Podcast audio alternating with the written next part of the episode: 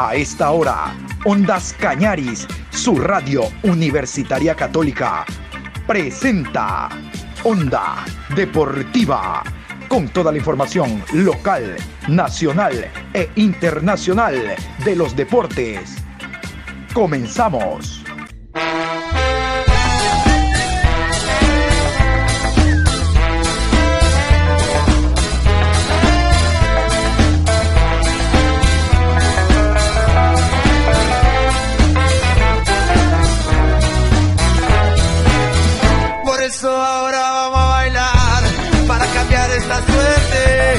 Sabemos gambetear para ausentar la muerte. Vamos a bailar para cambiar esta suerte. Si sabemos gambetear para ausentar la muerte.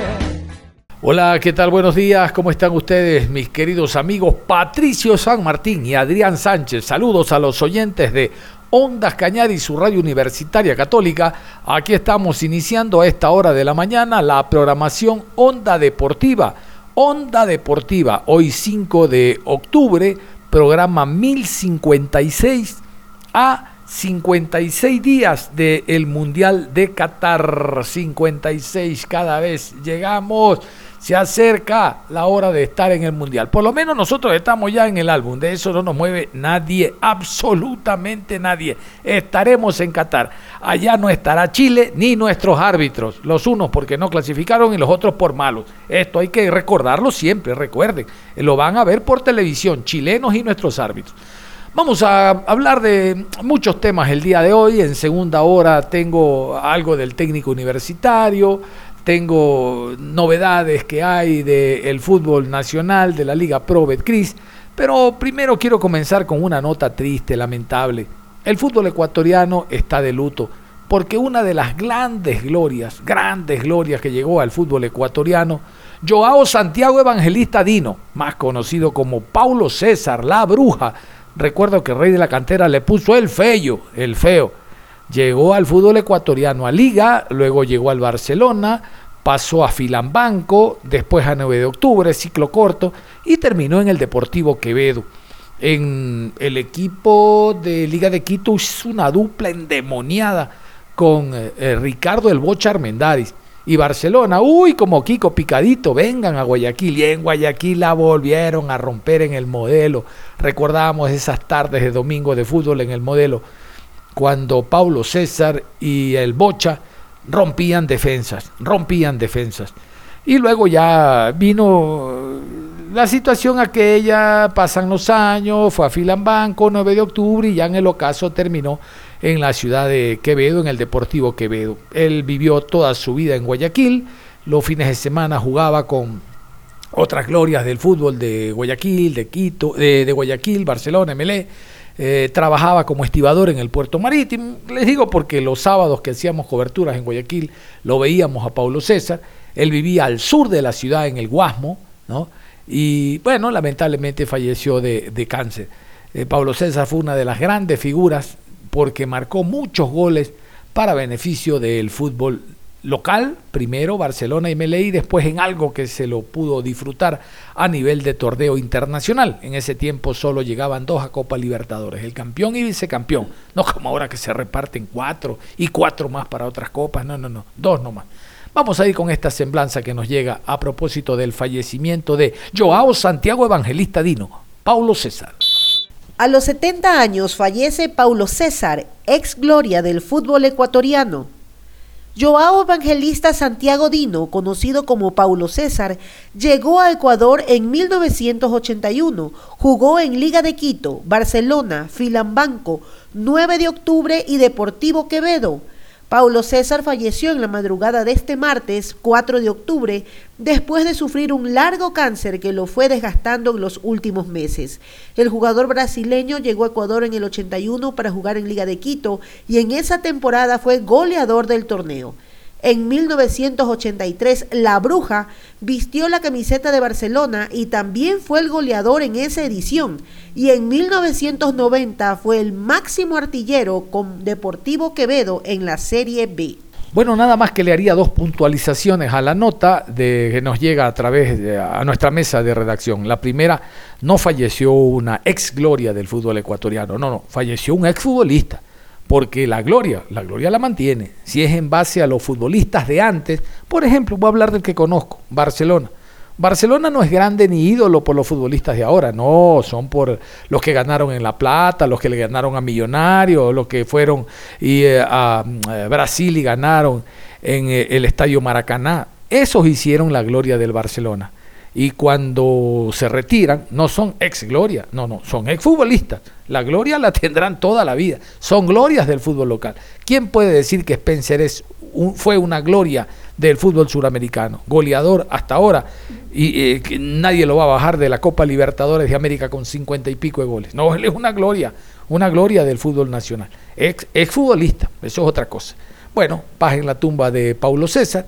Eh, recordar también el paso de Liga a Barcelona, cuando llegó a Barcelona.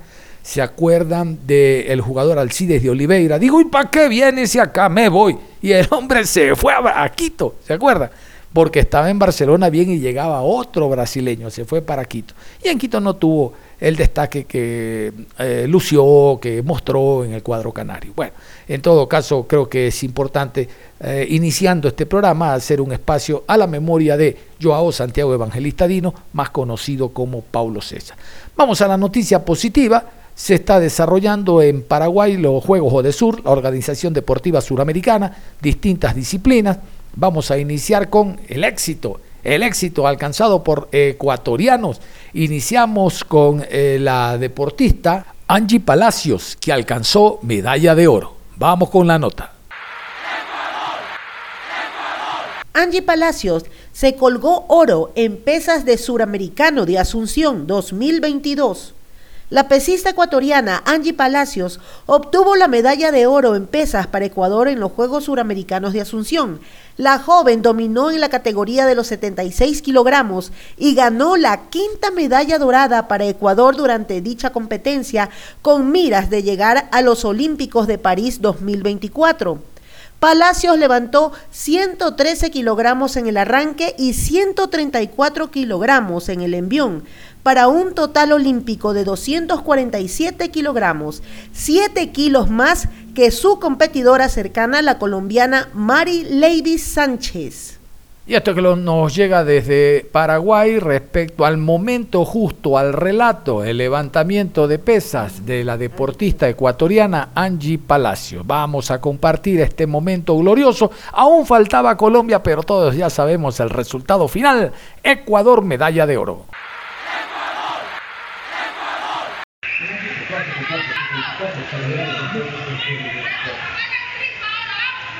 Busca esa concentración, Ecuador. Me encantan las trenzas que tiene Ecuador.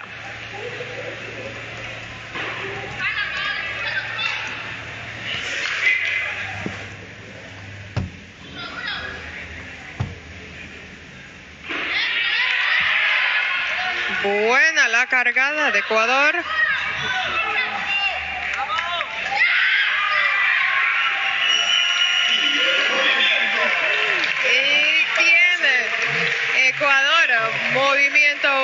Para Ecuador, 134 kilogramos para un total de 247.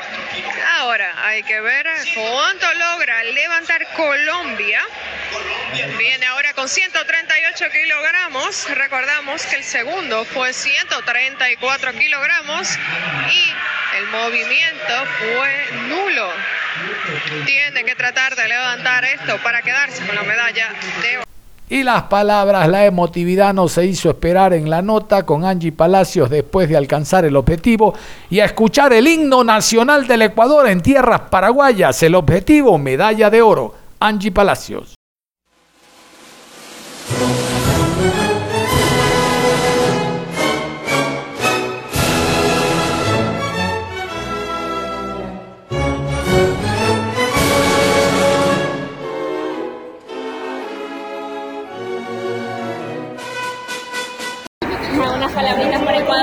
sientes? Me siento muy feliz, contenta, eh, agradecida con todas las personas que siempre han estado apoyándome y al pendiente de mi competencia. ¿Cómo te sentiste en la plataforma, en la pelea con la colombiana? No, me sentí muy bien. Eh, todo este tiempo nos hemos venido estado preparando para, para lo, lo, que teníamos que hacer en la, en la, plataforma. Gracias a Dios se dio el resultado y estamos contentos. ¿A quién le dedicas esta medalla? Bueno, pues se la dedico a mi familia, a mi entrenador, a Dios sobre todo y a todas las personas que siempre están pendientes de mí. Otra medalla de oro, José Acevedo, disciplina karate, 84 kilogramos. Sensación para el Ecuador. Felicidad. Vamos primero con la nota, lo que nos llega desde Paraguay. El deportista ecuatoriano se impuso en la final de cúmite de los 84 kilogramos y obtuvo la sexta medalla dorada para el país en los suramericanos de Asunción. José Acevedo tuvo una impecable presentación en la pelea por la medalla de oro. El tricolor derrotó 8 a 0 al paraguayo Jesús Amarilla y se consagró campeón suramericano. Estaba un poco aturdido porque me enfrenté al paraguayo en su casa, enfrente de todo su público. Acevedo además obtuvo la clasificación directa a los Juegos Panamericanos de Santiago que se disputarán del 20 de octubre al 5 de noviembre de 2023. Lo escuchaban ustedes, el hombre estaba aturdido, pero no abrumado. Aturdido nada más, le ganó al paraguayo en su casa. Vamos a escucharlo entonces a José Acevedo. Esto nos llega desde Paraguay. Aquí el compatriota y la felicidad, también después de haber ganado la medalla y haber escuchado el himno nacional del Ecuador. Escuchemos.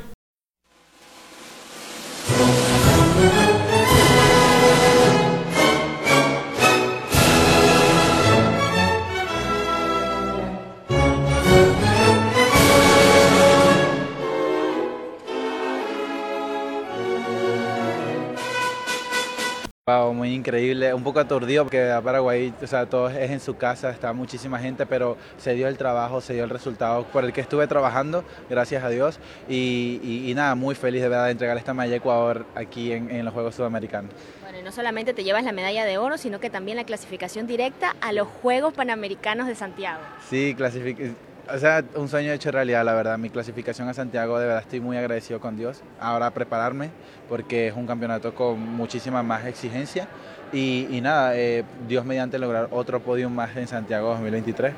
Bueno, tu carrera ha venido en ascenso así, bolivarianos oro, sudamericanos oro, y, bueno, ¿qué, ¿qué, más expectativas hay? ¿Qué es lo que se viene? Bueno, Dios mediante es un, oro en Juegos Panamericanos. Este, la verdad estoy muy agradecido por, por este año tan increíble. Este, oro en bolivarianos, oro en, ahorita en sudamericano. De verdad muy increíble. Muy agradecido, de verdad, no, no tengo palabras. ¿A quién le dedicas esta medalla? Quiero destacar que hasta esta mañana, esta mañana, en el medallero de 15 países que están participando en los Juegos de Sur, Ecuador está cuarto. Primero Brasil, segundo Colombia, tercero Venezuela y ahí está cuarto. Hasta esta mañana tenemos 8 y 40. Eh, hasta esta mañana, muy bien, hasta esta mañana, ahí está. Ecuador entonces en la cuarta posición. A ver, quiero decirles que esto forma parte del ciclo olímpico. Después de los Juegos de Sur vendrán los Juegos Bolivarianos Después los Juegos Panamericanos, reitero, todo esto forma parte del ciclo olímpico porque todas estas puntuaciones sirven para determinar a los mejores para la próxima Olimpiada que será en París. Eso ya lo conocen ustedes. Entonces desde ya empiezan a mejorar eh, eh, puntos en base a la competencia y mejorar marcas, mejorar marcas. Vámonos a otra disciplina, fútbol, Ecuador. Ecuador está participando, el soldadito Jimmy Brand está al frente del grupo. Vamos a continuación con la nómina, algunos detalles del equipo ecuatoriano de la selección que está en Paraguay, Juegos O de Sur. Tony Jiménez, Liga de Puerto Viejo. Itan Minda, Liga de Quito. Luis Córdoba, Deportivo Cuenca.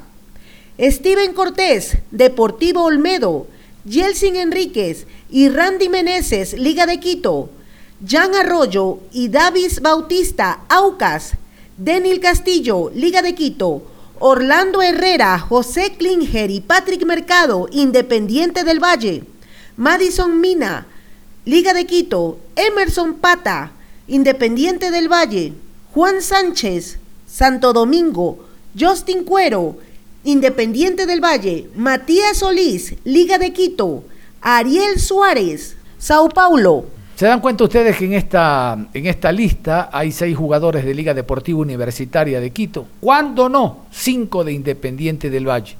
Pero no se han dado cuenta de algo. Cero Polito Cero de Barcelona. Cero Polito Cero del Emelec. ¿Será que no se está trabajando como se debe a ese nivel que no son convocados jugadores de Barcelona y Emelec? Seis de Liga, uno de Aucas, cinco de Independiente. ¿Cuándo no? Les decía, la selección ecuatoriana de fútbol del día de ayer derrotó 3 por 2 a la selección colombiana. Colombiana ganaba 2 por 0 y Ecuador, vea, vamos, adelante, remontó. Vamos con la nota que nos llega desde Paraguay. Juegos o de Sur. La selección Colombia Sub-20 empezó con derrota su participación en los Juegos Suramericanos en Asunción 2022 ante la selección de Ecuador por la primera jornada del Grupo B. Los dirigidos por Héctor Cárdenas, que fueron derrotados por 3 a 2, continúan con su preparación para el suramericano que se disputará en el país a inicios del 2023. La selección Colombia rápidamente se fue arriba del marcador. Al minuto 3, Alexis Castillo anotó el primer gol y cuatro minutos más tarde el centrocampista Ricardo Caraballo puso el segundo. Faltando cuatro minutos para el final de la primera mitad, Justin Raúl Cuero puso el descuento para Ecuador. Ecuador salió con otra mentalidad al complemento y remontó el marcador para quedarse con la victoria. Juan Gilbert Sánchez empató el compromiso al minuto 61 y 10 minutos más tarde Jean-Pierre Arroyo selló la victoria. Colombia tuvo un par de oportunidades más durante el segundo tiempo que no logró completar.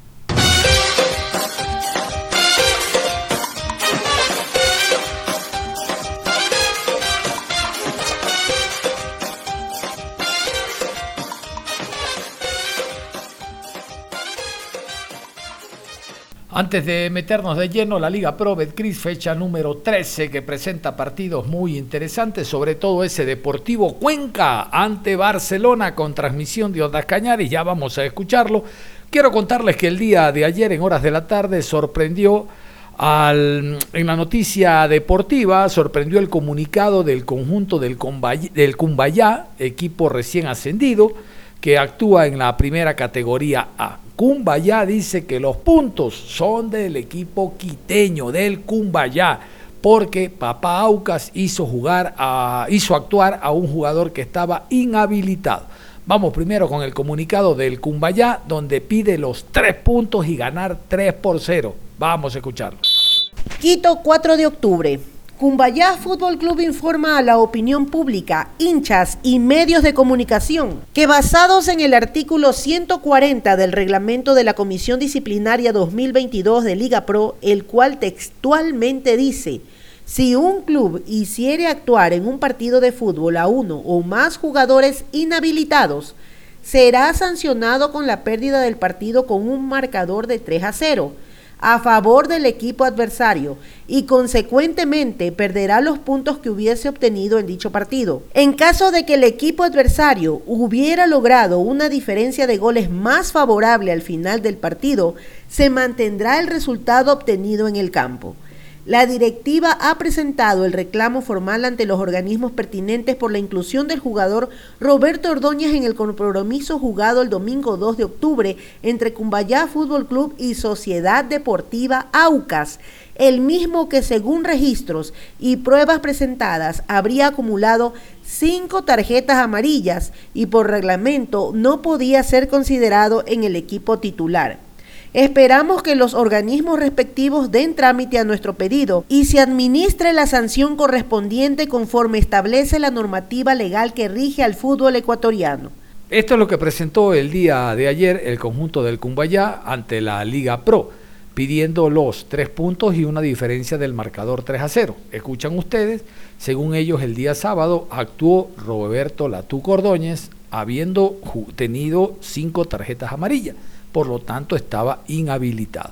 Pero dentro del de, mm, acta de sanciones, dentro de lo que guarda Liga Pro, en sus eh, páginas, en sus registros, ahí está que el jugador Roberto Latú Cordóñez, registro el Nacional, seis, eh, registro AUCAS, 6 dólares, por tarjeta amarilla, partido técnico universitario, Aucas, Aucas técnico universitario, marcador de 5 a 2. No, no, no, no aparece porque son cinco tarjetas amarillas. La quinta la acaban de sacar. Por lo tanto, no tiene sustento. Vamos a ver qué dicen en el transcurso de la mañana los directivos de la Liga Pro, la comisión respectiva, en torno a este reclamo. Aucas ya se pronunció a través de entrevistas, no un pronunciamiento oficial, de que ellos tenían la duda y le han consultado a Liga Pro y Liga Pro le dijo, juegue, no pasa nada. Por lo tanto, creemos que esto no va a pasar simplemente de un despiste por parte de alguien que lleve las estadísticas en el Cumbayá y creyó que el jugador tenía cinco tarjetas cuando en realidad tiene cuatro. Porque reitero, acta de sanciones Liga Pro, fecha 11, dice que el jugador tiene cuatro amarillas. La 12 la acabamos de jugar y ahí está la quinta. Entonces no hay por dónde perderse. Eso es lo que ha ocurrido entonces con el Cumbayá y Sociedad Deportiva Aucas. Vamos a ver qué ocurre y cualquier cosa en el horario de la tarde se los vamos a contar. Vamos a hablar también de lo que será la fecha número 2-13 de la Liga Pro Betcris. Fecha 13, Liga Pro Betcris. Vamos a continuación con los horarios para esta nueva fecha de la liga. Viernes 7 de octubre, 19 horas, Delfín recibe a Liga de Quito. Sábado 8 de octubre, 13 horas, Cumbayá versus Universidad Católica. 15 horas con 30, Macará frente a 9 de octubre. 18 horas, Deportivo Cuenca recibe a Barcelona. Domingo 9 de octubre, 13 horas, Guayaquil City versus Gualaceo. 15 horas con 30, Aucas enfrenta a Muchurruna. 18 horas, Emelec versus Orense. Lunes 10 de octubre, 19 horas, Independiente del Valle versus Técnico Universitario. Escuchan ustedes, ahí está la fecha número 13 de la Liga Pro Betcris. Como yo les decía, vamos a continuación a destacar el partido entre Deportivo Cuenca y Barcelona. Barcelona no tiene ninguna opción pero de ganar la etapa, digo, pero es un equipo duro, difícil, siempre será difícil Barcelona, y el Cuenca necesita este, este partido ganar. Revisamos la tabla, necesita ganar este partido y ya está, ya está en Copa Sudamericana que no deja de ser un torneo importante con un ingreso económico que le permite paliar la situación económica por la cual está atravesando el club. Vamos mejor primero con la invitación que les vamos a hacer a continuación de el partido que tendrá como siempre transmisión de Ondas Cañaris este sábado, este sábado en la ciudad de Cuenca, Estadio Alejandro Serrano Aguilar. Este sábado, 8 de octubre, en el estadio Alejandro Serrano Aguilar, se va a vivir un partido que nos llenará de muchas emociones. Deportivo Cuenca. Cuenca.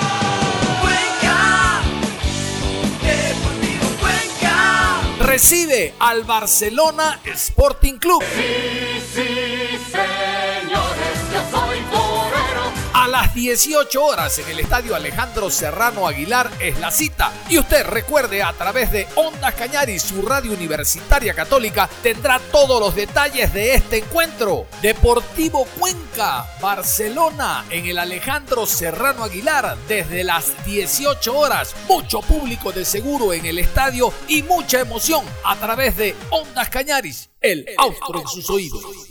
Muy bien, ahí está entonces la invitación para este sábado desde las 18 horas en el Estadio Alejandro Serrano Aguilar, Deportivo Cuenca ante el Barcelona. Vamos a irnos a la pausa y vamos a hablar del técnico universitario que como ustedes saben esta semana, eh, esta fecha, eh, termina la Liga Pro visitante ante Independiente.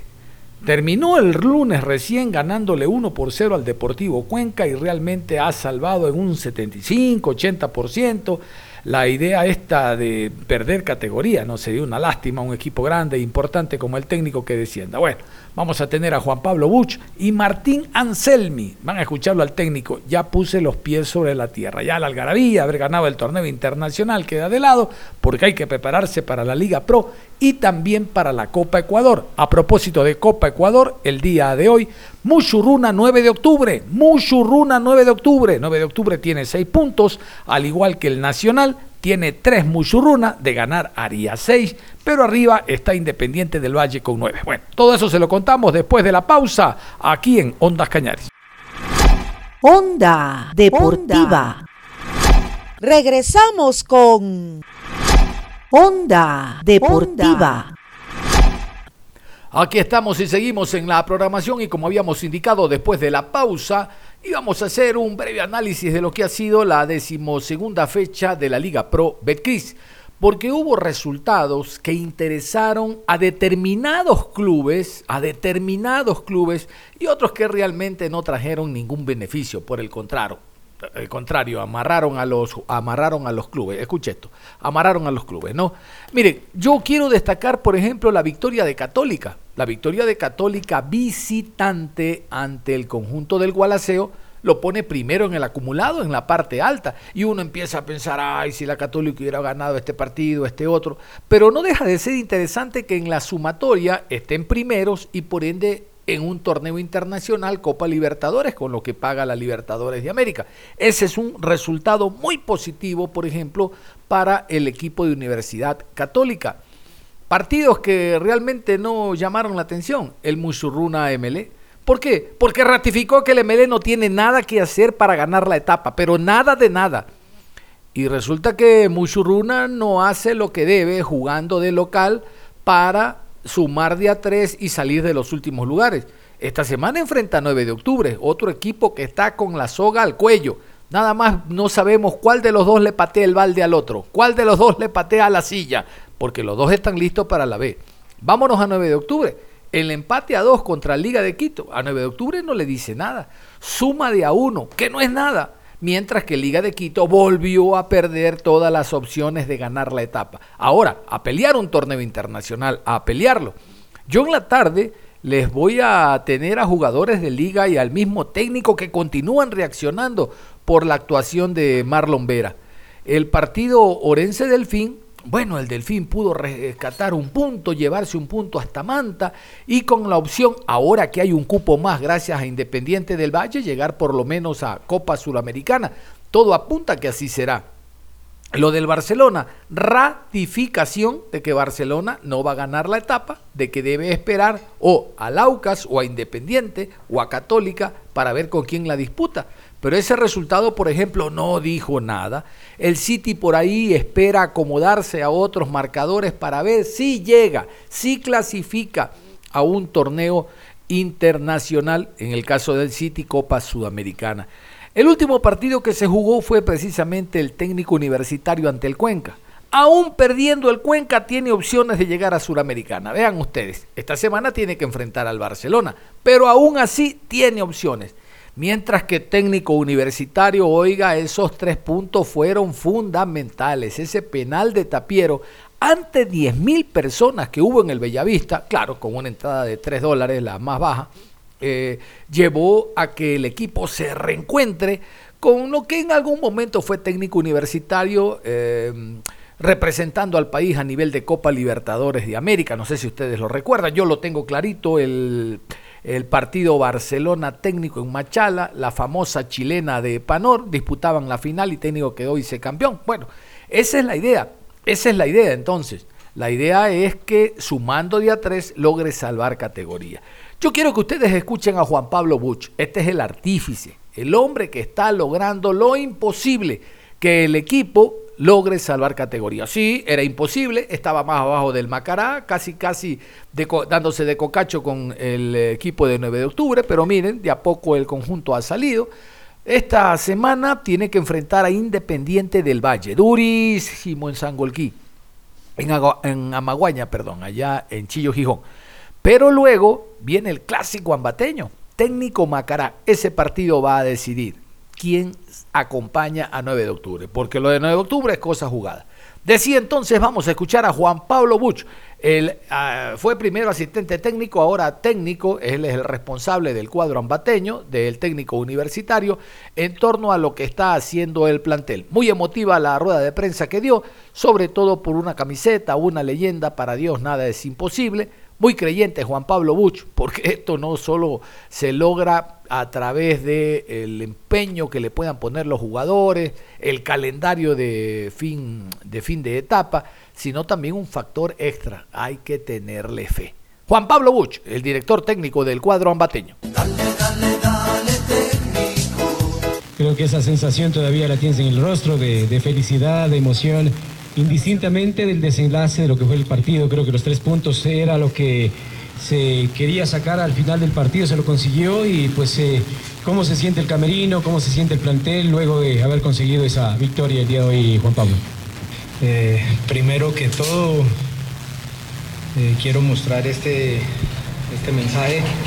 O una camiseta, en su pecho dice, para Dios no hay nada imposible. Es lo primero que quiere mostrar el profe Juan Pablo Bush antes de dar su, sus impresiones, sus sensaciones del partido, abriéndose la chompa y bueno, para Dios no es nada imposible. Que muestro esta frase hoy porque recibimos un equipo en la fecha 20 eh, con 12 puntos, siendo los últimos del, del campeonato. Eh, era el equipo que prácticamente estaba condenado a, a descender y, y nos agarramos de la mano de Dios como nuestra única salida y Él es el que nos ha brindado 14 puntos en los últimos 7 partidos. Eh, yo lo único que puedo decir es, eh, es que es obra de Él. Aquí eh, nosotros como cuerpo técnico, los jugadores, estuvimos más de 20 partidos sin, sin, sin conocer ese, ese camino de la victoria y, gracias a Él es, es, es este cambio que hubo en el equipo. Eh, somos conscientes que todavía no hemos logrado nada, pero sí, sí dimos un paso muy importante para, para el objetivo que, que tenemos. Eh, no, estoy, estoy, sin palabras, como dice Igor, todavía la, la emoción, la, realmente eh, el, sentimiento de ganar eh, es, es, indescriptible eh, frente a un equipo que, que era muy complicado, lo sabíamos en las dos semanas que tuvimos de trabajo, lo planificamos de muy buena manera. Eh, Cuenca es uno de los mejores equipos que contragolpea, pienso que hoy también dio muestra de eso, lo sabíamos.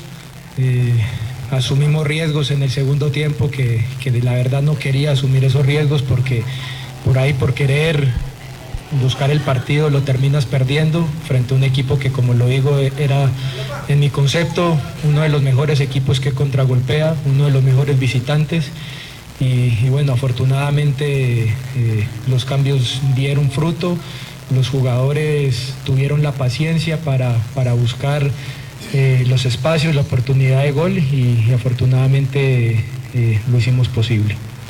3-4-3, profe, fiel a su estilo, 5-4-1 puede ser para, para poderse defender. Eh, cambiar los últimos 30 minutos, en donde estuvo la clave del partido. Cambiar a una línea de 4, arriesgar con dos puntas arriba, Blanco por derecha, por izquierda, después al lado de Byron Palacio de priorizar el fútbol por dentro antes que por fuera. Sacó a sus dos extremos, sacaba carrileros y comenzó a jugar por dentro con armas y lienzo. Ahí estuvo la clave del partido. Usted habla de tomar riesgo. Bueno, ese tomar riesgo le da frutos al fin, que es ganar el encuentro del partido. Habla también muy bien y tiene variables la gente de técnico universitario en cuanto a lo táctico, estratégico y a las maneras de poder separar dentro del campo de juego y por ende terminarlo ganando. Tomar riesgos también a veces es bueno, profe. Saludos y buenas noches. Sí, buenas noches, César. Eh... Dentro de, las dos semanas, como digo, de, trabajo teníamos las dos variantes. Trabajamos con la línea de cuatro, con la línea de cinco, pero nos decidimos por la línea de cinco por lo que acabo de expresar. Eh, nos enfrentábamos a un equipo que en el contragolpe había conseguido la mayor cantidad de puntos, era un equipo muy, muy peligroso, era un equipo que que le gana Independiente del Valle, le gana Católica, eh, es un equipo que realmente juega muy bien, eh, por eso también decido tomar precauciones desde el inicio y estratégicamente invitar al, al rival a que también proponga para llevarlos a aprovecharle las espaldas a los, a los, a los centrales. Lastimosamente en el primer tiempo no estuvimos claros, no fue una propuesta que por ahí eh, fue, fue, o sea, nos trajo beneficios para nosotros, cambiamos asumiendo ese riesgo. Como te digo, aún en el segundo tiempo yo seguía pensando en que, en que no podíamos regalarnos porque eh, es un rival muy peligroso y lo que nos estamos jugando también es, es, muy importante. Eh, afortunadamente los cambios dieron porque, porque en el segundo tiempo fuimos prácticamente un solo equipo en la cancha y, lo sometimos, buscamos por todos los lados, eh, una gran actuación del arquero Hamilton y, y bueno, afortunadamente el plan de partido salió. En dos términos, simplemente quiero manifestar lo siguiente. Las variantes, profe, bien Enson Rodríguez, bien Byron Palacios. ¿Usted trabajó durante la semana para ser claros, contundentes y terminar ganando ese partido, profe? Sí, sí. Dentro de las variantes que nosotros hicimos en la semana, eh, estaba, estaba el caso de Diego, estaba el caso de Palacios, el, el caso de Enson, lo trabajamos y y trabajamos también el planteamiento del rival. Sabíamos un equipo que se replegaba, que paraba su línea de cinco, con tres jugadores por delante y dejaba dos hombres rápidos, como el caso de Mancinelli, el caso de Branda, buscando el contragolpe. Pienso que dentro de la semana hicimos eso, iniciamos eh, con Blanco, con Cuero, con Estupiñán. Eh, pero también sabíamos y en la charla de hoy les dije, los jugadores que van a resolver el partido van a ser los que no van, o sea, los que van a entrar. Los que están en el banco son los jugadores que van a resolver el partido. Se los dije y afortunadamente esa convicción, ese convencimiento que tuvo los jugadores y todo el grupo, pienso que eh, nos lleva a, a los tres puntos. ¿Cuánto ayudó hoy, por ejemplo, el tema de la parte defensiva, la inclusión de Edison Carcelén y Marlon Medranda, profe? ¿Cuál es su valoración sobre los elementos que hoy terminaron arrancando como titulares, especialmente lo de Marlon Medranda y después lo de Luis Estupiñán, profesor, su variante en la primera parte del partido, por favor? Eh, en la fase defensiva pienso que, que Edison y Medranda son jugadores que venían siendo alternativas pero venían trabajándose muy bien, muy bien. En el caso de Medranda en los primeros partidos eh, ni siquiera estaba concentrado en los convocados, pero siempre estaba trabajando de muy buena manera. Eh, siempre tuvimos un diálogo con él de que siguiera trabajando así y que se le iba a presentar la oportunidad, porque yo sé que en la competencia eh, se te pasan lesionados, se te pasan sancionados y Medranda muestra su calidad, es un jugador muy rápido, es un jugador muy, muy técnico, tiene muy buena talla, es un jugador muy anticipativo, intuitivo. Eh, a mí personalmente me gusta mucho. El caso de Carcelén pienso que tiene jerarquía, tiene ese, ese liderazgo, ese mando desde atrás por eso no, dudamos en, incluirlos y teníamos la plena confianza en ellos. Por ahí existía temor y, e inseguridad por, parte de, algunas personas, pero, pero nosotros siempre estamos, estamos confiados y convencidos de que, de, que el jugador que, viene trabajando con nosotros lo hace de la mejor manera. Y también está el caso de Enzo, eh, eh, un jugador que por ahí no, había tenido muchos minutos, pero hoy sabía que era el partido de Enzo. El cambio de, Estupiñán era porque necesitábamos un hombre, un hombre que nos diera la posibilidad de sostener más la pelota como Diego. Eh, pasé a la, banda derecha a Cuero para que le ayudara a, a, Elvis también para en esa labor defensiva, además de que Carcelén ya tenía amarilla, entonces necesitábamos reforzar esa banda derecha. Radio Ondas Cañaris y su programa Onda Deportiva saludan al flamante campeón de la Copa Sudamericana, Independiente del Valle. Felicitaciones a los Rayados del Valle por este nuevo título para el fútbol ecuatoriano. Salud, Mata Gigantes. Así es, felices por lo alcanzado eh, por el equipo de Independiente del Valle, por eso nosotros como Onda Deportiva Ondas Cañari felicitamos a los Rayados. Yo quiero contarles que en el 11 ideal de Copa Sudamericana, una vez finalizado el torneo, hay seis jugadores del equipo ecuatoriano que forman parte de la selección ideal. Vamos a continuación con esta nota que aumenta el orgullo que tenemos todos los ecuatorianos, no solo por el título, sino porque en la historia hay jugadores que representan al equipo ecuatoriano como los mejores de América. Seis jugadores de Independiente del Valle en la alineación ideal de la Sudamericana. La Conmebol difundió a los 11 futbolistas que más destacaron en la edición 2022 del torneo. Seis de ellos son de Independiente del Valle, dos de Sao Paulo, uno de Atlético Goyaniense y uno de Melgar. Independiente, vigente campeón de la Copa Sudamericana, arrasó en el equipo de la temporada. La exitosa campaña de los ecuatorianos en la competición hizo que la Conmebol se incline por más de medio alineación ideal con jugadores del equipo. Independiente del Valle derrotó 2 a 0 a Sao Paulo en la final única disputada en Córdoba y levantó su segundo trofeo continental. Este es el once ideal de la Copa Sudamericana. Arquero Moisés Ramírez, Independiente del Valle. Defensas Luis Segovia, Independiente del Valle. Richard Schunke, Independiente del Valle. Igor Vinicius, Sao Paulo. Mediocampistas Junior Sornosa, Independiente del Valle. Lorenzo Farabelli, Independiente del Valle. Rodrigo Néstor, Sao Paulo. Jorginho, Atlético Goyaniense. Delanteros, Lautaro Díaz, Independiente del Valle.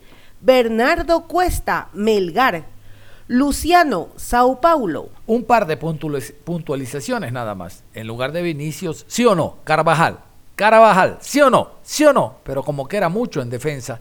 Y lo otro, lo de Lautaro, bueno, sobrado, ¿no? Lo de Cuesta, que ustedes escuchan del Melgar, es obvio, el argentino es el goleador de la Copa Suramericana. ¿Y cómo no lo vamos a poner? Y miren los números. Los números dicen que de siete partidos de Copa Suramericana, Independiente ganó seis, empató uno. Por eso se habla de campeón invicto. Marcó 15 goles, recibió dos, es decir, más 13. Hubo cinco partidos que no le marcaron gol. ¿Cómo no ser el campeón? Hazme el favor. Invicto, de siete, seis partidos ganados y uno empatado. Nadie le ganó. Ganó todos los partidos en casa. Ese es Independiente del Valle. Vamos a continuación con eh, Martín Anselmi, el director técnico del equipo de Independiente del Valle, llegando ya a la otra realidad, a lo que significa Copa Ecuador, donde participa Independiente, Liga Pro Betcris. Esta es la otra realidad, llegando ya a las instalaciones del club y poniendo los pies sobre la tierra. Si alcanzó el primer objetivo internacional, ahora vamos por los otros dos. Anselmi. Sí, acá estamos recién, recién llegados al club volviendo un poco a la realidad, eh, al final creo que, necesitamos un poco volver a la realidad porque, porque vivir en la irrealidad no nos hace bien. Eh, está bueno para, un día, dos días, pero ya después hay que conectar rápidamente con la realidad porque, porque al final es el mundo real, es en el que vivimos y, y bueno, con ganas de, ya de, volver a encontrarme con los jugadores, de, entrenar, de ya poner el foco en la Copa Ecuador y, y, olvidar un poco lo que, lo que conseguimos ahora por un ratito, porque, porque creo que si no olvidamos rápido y nos enfocamos en lo que sigue, eh, no vamos a tener eh, un buen final de año. Y, creo que necesitamos tener, yo se los dije el primer día a los jugadores, creo que ser ganador no es el que gana, sino que quiere ganar siempre. Y es muy difícil querer ganar después de ganar. Porque cuando ganaste te, tendés a relajarte, a decir que ya está, y, es difícil. Eso para mí es un ser un ganador, querer seguir ganando. Y lo digo, incluso por ahí a mí me pasa por la cabeza que gana de irme de vacaciones y estar con mi familia, que no la veo hace un montón y ya. Pero digo, no, hay que seguir ganando, porque porque no se gana todos los días, porque es muy difícil ganar, porque gana, ganamos, son muy pocas veces las que ganamos comparadas a las que no ganamos, entonces al final eh, volver a la realidad nos hace ver todo eso. Uno cree que está preparado y después eh, se va dando cuenta. Yo creo que la vida en ese sentido es sabia. Eh, porque uno cree siempre que está preparado para y, y, cuando pasa el tiempo y mira para atrás, eh, se da cuenta, me creía que estaba preparado en aquel entonces y, la realidad es que no estaba preparado. y, las cosas llegan cuando tienen que llegar y, se van acomodando como se tienen que acomodar. Y, por más que uno intente a veces torcer el destino, intente forzar ciertas cosas, las cosas se dan cuando se tienen que dar, siempre y cuando uno vaya haciendo los méritos para. Y yo creo que eh, a nosotros ya nos sucedió de, esto, de, ganar y, de que se nos venga el mundo encima, eh, y que aparezcan los equipos más grandes de Sudamérica y que nos quisieran venir a buscar. Y, y, yo creo que en ese sentido tengo ese, ese plus de, de, haber salido ya, de haber vuelto, de haber vivido, de haber recorrido y entender un poco también todo lo que es eh, un poco más, ¿no? Lo que es el mundo del fútbol y por eso creo que me encuentro un poco más preparado. Ahora, después eh, puedo estar diciendo esto y, y en una semana estar en, en otro planeta. Ojalá que no me pase. Al final creo que los éxitos nos deforman, como diría Bielsa, y, y creo que la idea es intentar no deformarse, intentar seguir sosteniendo por lo menos la esencia que, a uno lo trajo hasta acá. Intento, intento y no es fácil, eh, no, no pensar más allá de, de, lo inmediato, del presente, que al final eh, el presente es lo único que, controlamos. O sea, no, no imagino ni, ni muchos años, ni tampoco imagino irme imagino hoy, el año que viene, me imagino en Independiente lo Valle. Eh, pero porque no es el, a mí en lo personal, no es el, cheque en blanco lo que me pueda llegar a, movilizar. Eh, porque vos lo dijiste y esto es fútbol y es un negocio, ¿no? Pero creo que desde nuestro sobre todo los entrenadores, porque creo que para el futbolista es distinto. A mí me parece que el futbolista eh, sí lo puede movilizar un cheque en blanco porque al final es su carrera y, no dura tanto y no sabe cuánto va a durar y no sabe qué puede pasar mañana y yo creo que el futbolista debe eh, eh, ir atrás del cheque en blanco porque tiene que asegurar muchas cosas. En mi caso creo que ir atrás de un cheque en blanco puede, puede significar eh, mucho dinero, pero, pero, pero trastabillar en la carrera. Y trastabillar es poco, puede ser una caída, es fuerte, donde al final a mí me gustaría construir mi carrera en, base a pasos sólidos, no en base a, dinero. Y, y, bueno, por eso te digo que, pero porque bueno, porque, porque ya salí, o sea, yo ya estuve en el fútbol brasileño, estuve en el fútbol chileno, estuve en el fútbol argentino.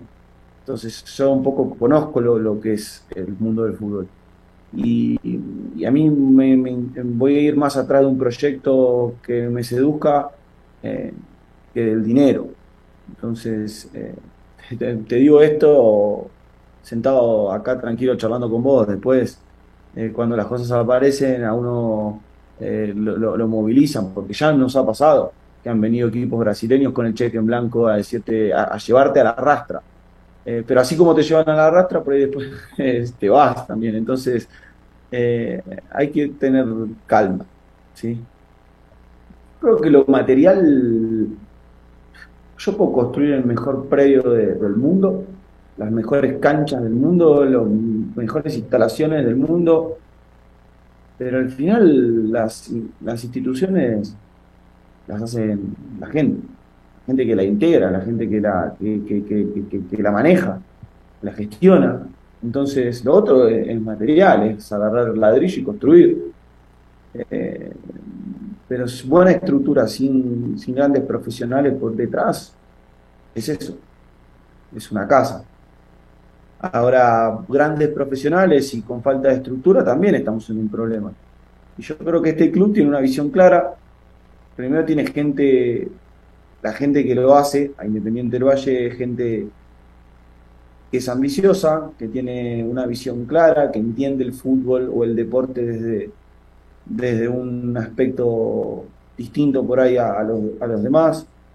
Eh, y bueno, y esa visión se acompaña con con, lo que vos estás diciendo, con, inversiones, con crecer desde donde pocos se animan a crecer o pocos eh, entienden que, hay que crecer desde ahí porque no lo ven como una inversión, sino como un gasto.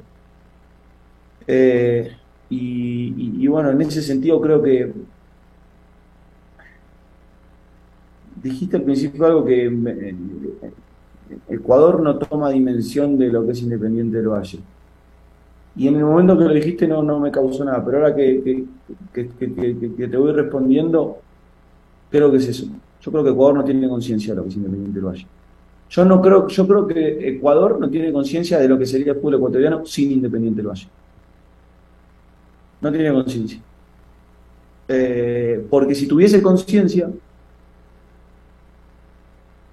eh, muchos copiarían los Independientes del Valle o tratarían de seguir los pasos de Independiente del Valle. Y ahí estaríamos hablando de, un gran fútbol ecuatoriano. Y hoy el fútbol ecuatoriano eh, no crece a la par de lo que crece Independiente del Valle. Eh, y es una realidad. Y, que duela, pero es una verdad. hoy las los campos de juego siguen siendo los mismos que cuando yo me fui en 2020. Los mismos. Y no veo una mejora. Los mismos campos. Y bueno, nosotros jugamos contra un equipo brasileño donde el árbitro sacó una amarilla, bueno, una por demorar a Mateo Carabajal y y una después de la cuarta patada que creo que pegaron los brasileños.